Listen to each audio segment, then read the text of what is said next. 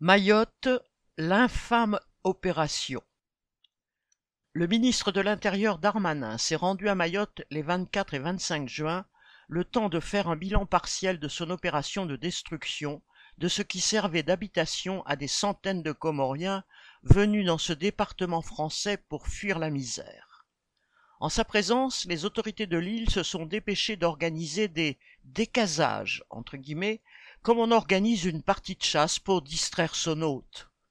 En faisant détruire à coups de bulldozer, flics et gendarmes à l'appui, les cases de pauvres parmi les pauvres, Darmanin a aussi détruit les maigres espoirs de ces familles de trouver du travail, de se faire soigner, d'envoyer leurs enfants à l'école.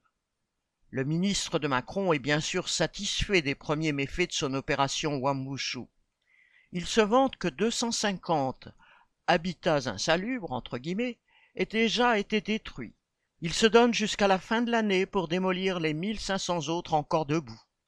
En attendant, 2000 policiers et gendarmes restent sur place.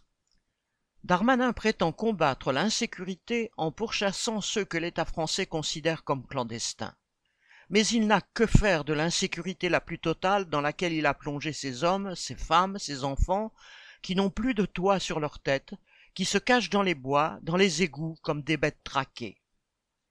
Outre la poursuite de l'opération Wambushu, Darmanin promet la construction d'un nouveau centre de rétention, une nouvelle prison. Il se vante du fait que 66% des reconduites à la frontière en France se déroulent sur le territoire mahorais.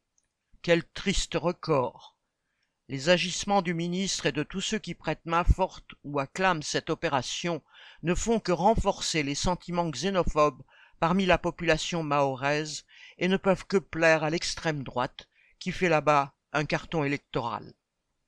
Pour faire croire que le gouvernement veut s'attaquer aux vrais problèmes des classes populaires mahoraises que sont le chômage, le manque d'eau potable, etc., le ministre a annoncé la construction de trois nouvelles retenues collinaires mais il n'a pas donné de date d'échéance. Il ne serait pas surprenant que cela se fasse au même rythme que le rattrapage du SMIC et des autres droits sociaux avec l'Hexagone qui se font toujours attendre depuis la départementalisation en 2011. Darmanin, qui veut continuer son opération séduction auprès des électeurs du RN, a déclaré qu'il sera à nouveau à Mayotte au mois de septembre.